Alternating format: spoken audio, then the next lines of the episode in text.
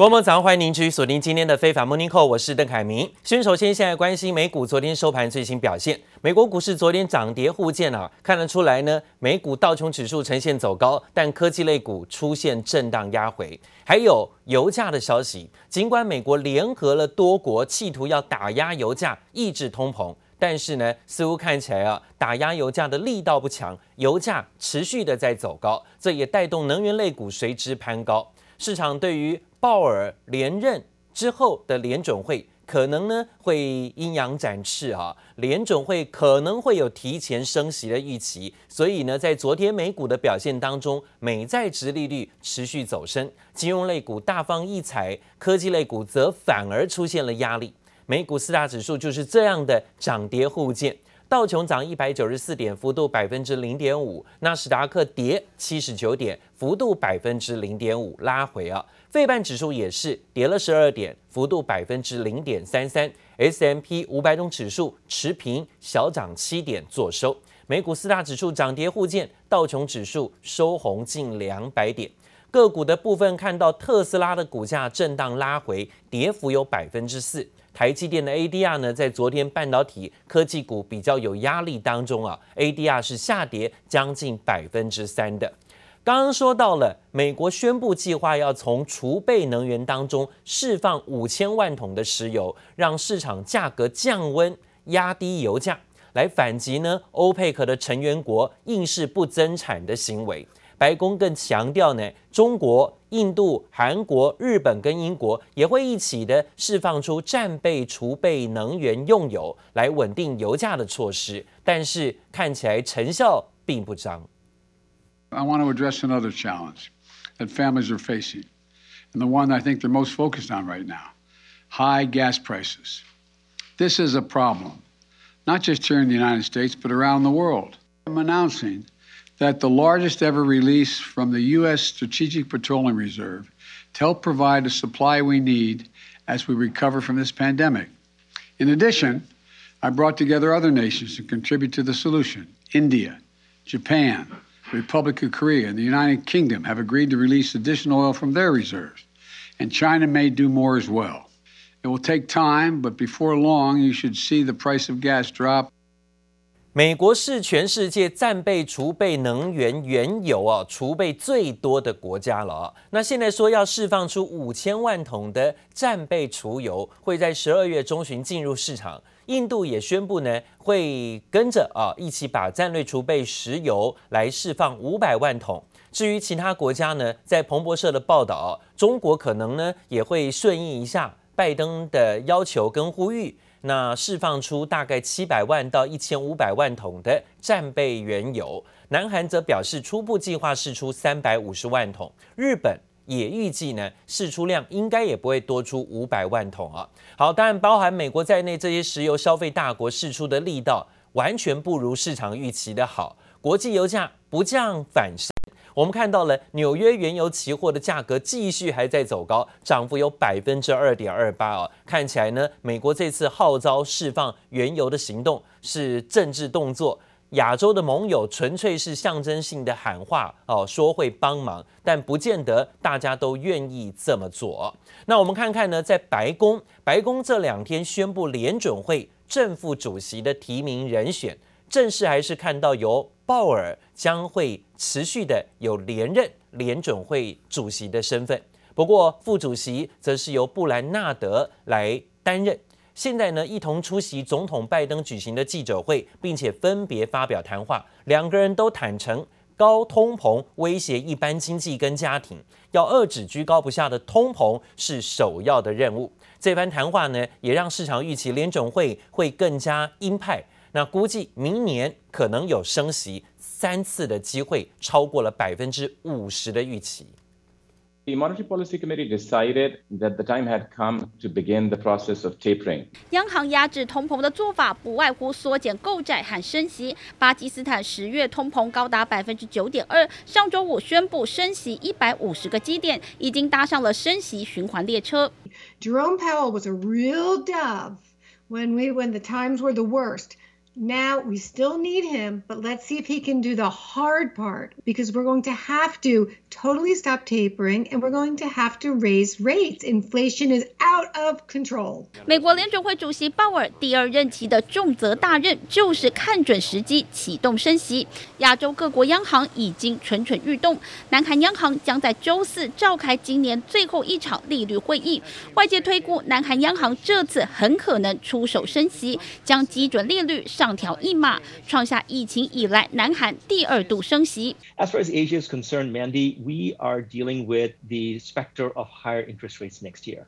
Whether that happens in June or July thereafter, I think is a function of the data. Some are highly sympathetic to Fed rates. As Fed rates go up, as curves flatten there, Asian curves will follow. I have Singapore in mind. 有联准会带头，部分亚洲国家很可能陆续展开升息行动，但中国却是例外。What is tightening and the rest of the world really mean as we go into 2022? I think tightening is not in the foreseeable future here for China. Authorities can't loosen to the extent they probably would given the pressures on it. It is very common to get a triple R cut right around Chinese New Year, which this year is going to be February 1st. So, you know, and I think certainly triple R cut is on the table for that. 中国今年第三季 GDP 成长率只有百分之四点九，意外跌破百分之五。当全球主要经济体都在讨论要缩紧货币宽松，中国反倒浮现降准的声浪，避免经济进一步下滑。记者王新文、黄一豪综合报道。当鲍尔获得提名连任之后，强化了市场对于美国明年会升息的预期哦。所以呢，最敏感的就是货币。美元指数呢，不断的在攀高，已经来到了九十六点六，这是二零二零年七月以来的最高啊！美元指数攀上了十六个月的新高。那现在呢，反而在美元指数攀高的情况下，照理说呢，对于啊其他的亚洲货币或是相关的杠杆货币啊，包括欧元、包括日元、包括台币，会造成影响。应该在美元走升的时候呢，日元、欧元、台币都该贬，都该走跌。但是目前看起来，在美国跟日本的利差扩大的预期心理之下啊，美元冲高，日元的确呢也贬到了一百一十五啊，贬到了新低哈。当然看到了这样的情况，日元呢是到一一五了，这算是四年来的最低了啊。不只是日元，欧元也是，美元走升，欧元也创下了。十六个月来的新低啊！目前可以看到，这美元指数兑换欧元当然是来到高点，但是如果以欧元的角色立场来说，它是跌到了十六个月的新低啊！所以现在呢，诶，去换欧元，去换日元，看起来是蛮划算的哈。不过呢，会不会日元跟欧元继续贬？那之后晚一点再换货，会不会会越换越多了啊？这一点有可能，因为之前换的人现在都哈。是跺脚了哈，之前太早换了，现在更便宜了啊！日元跟欧元，那为什么这么讲呢？因为啊，照理说日元、欧元跟着美国一起在这里有的杠杆的操作变化，美元强，欧元、日元贬，台币应该也要贬。但是我们看新台币，台币好强啊！台币今天呢持续的维持在二十七点八元的价位，代表说呢，昨天就是小贬一点，台币逆强。维持强悍的表现。现在我们看到台币的地位跟美元差不多，美元强，台币也强，这一点跟以前不一样啊。所以现在呢，你拿台币换美元、换日元、换欧元，都可以换到很好的价格。不过之后会不会更好，那就说不定了。好，另外反而看到了在土耳其，土耳其的货币贬值，贬到一个超级低的地步。现在没有办法出国，不然的话呢，真的去土耳其玩啊，你可以当大爷了！土耳其受到通膨所苦，总统埃尔段仍然坚持要降息，甚至不惜跟央行总裁意见相左，两年之内换掉了三任央行行长。埃尔段呢，在礼拜一持续为货币政策辩护，也说呢会打赢这场经济独立战争。但是呢，土耳其的里拉持续的贬值，连续十一个交易日创新低，兑换一美元呢剩下十二里拉了，这让许多的老百姓民生压力很重，因为呢里拉的贬值，买东西什么都变贵了。土耳其汇兑人员数钞数到手软，民众急着把里拉脱手，通通换成美元。由于土耳其货币里拉持续贬值，连续十一个交易日创新低，民众的生活越来越不好过。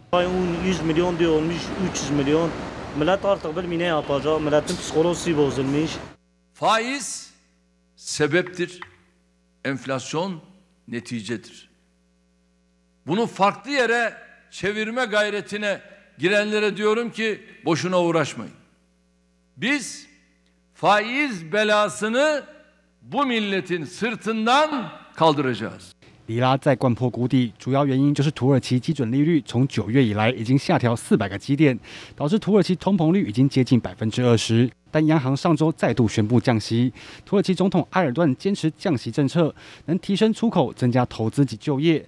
Erdoğan iyi Kuxing Tolei Güçlü bir duruş sergileyerek girdiğimiz her mücadeleden alnımızın akıyla çıktık. Allah'ın yardımı ve milletimizin desteğiyle bu ekonomik kurtuluş savaşından da zaferle çıkartacağız. Turkey is discovering the hard way how a currency crisis might take longer to materialize than anticipated – But when it happens, it can accelerate very quickly and can become very difficult to control. 埃尔段在过去两年就撤换了三任央行行长，多半都是因为与埃尔段意见相左。政治力介入央行决策，恐怕只会继续拖累土耳其的经济。杰里布里乔新综合报道。另外，最新消息，根据向主管机关申报的文件显示，特斯拉在美国。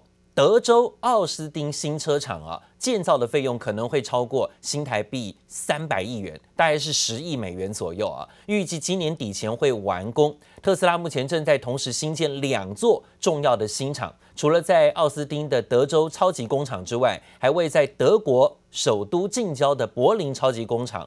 特斯拉打算呢，让这两座工厂在今年年底前开始量产。当然，同时，执行长马斯克计划明年在中国要推出高阶版的车款了。这款车号称是史上速度最快量产车，时速呢能够从零加速到六十英里，大概九十七公里，只需要不到两秒的时间。而另外，特斯拉的电动皮卡车预订量已经超过一百二十七万辆了，平均售价是五点八万美金，预计价值超过八十亿美元，但目前仍然没有生产迹象。特斯拉终止了连续几天的上涨反弹，今天呢反而逆势拉回修正。下挫有幅度百分之四啊，那最近几天呢，股价部分在高档震荡，但没有再突破前高了。之前的卖股压力的确呢，造成它股价这一波从高点震荡修正的回测。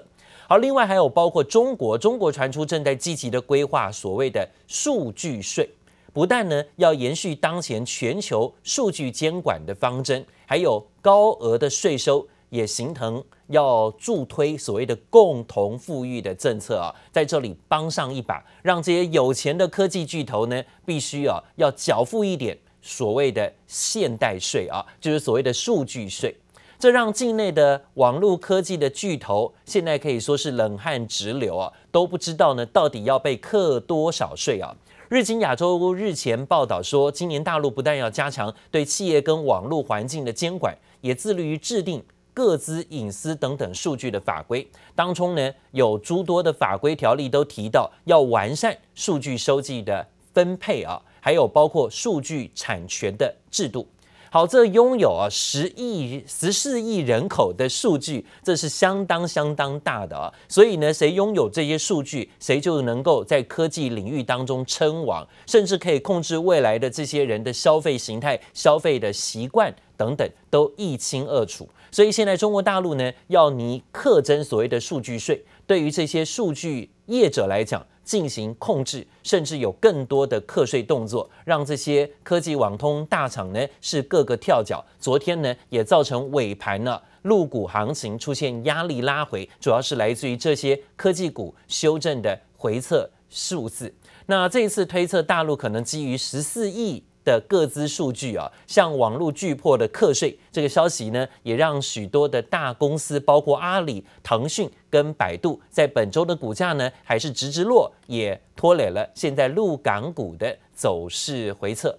好，另外呢，也看到了在强调隐私安全的美国苹果公司。则是现在对于以色列的网络情报公司 NSO 来进行提起诉讼，要求呢这家公司对于监控苹果使用者的行为来就责，甚至要求提出高价赔偿金七万五千美元。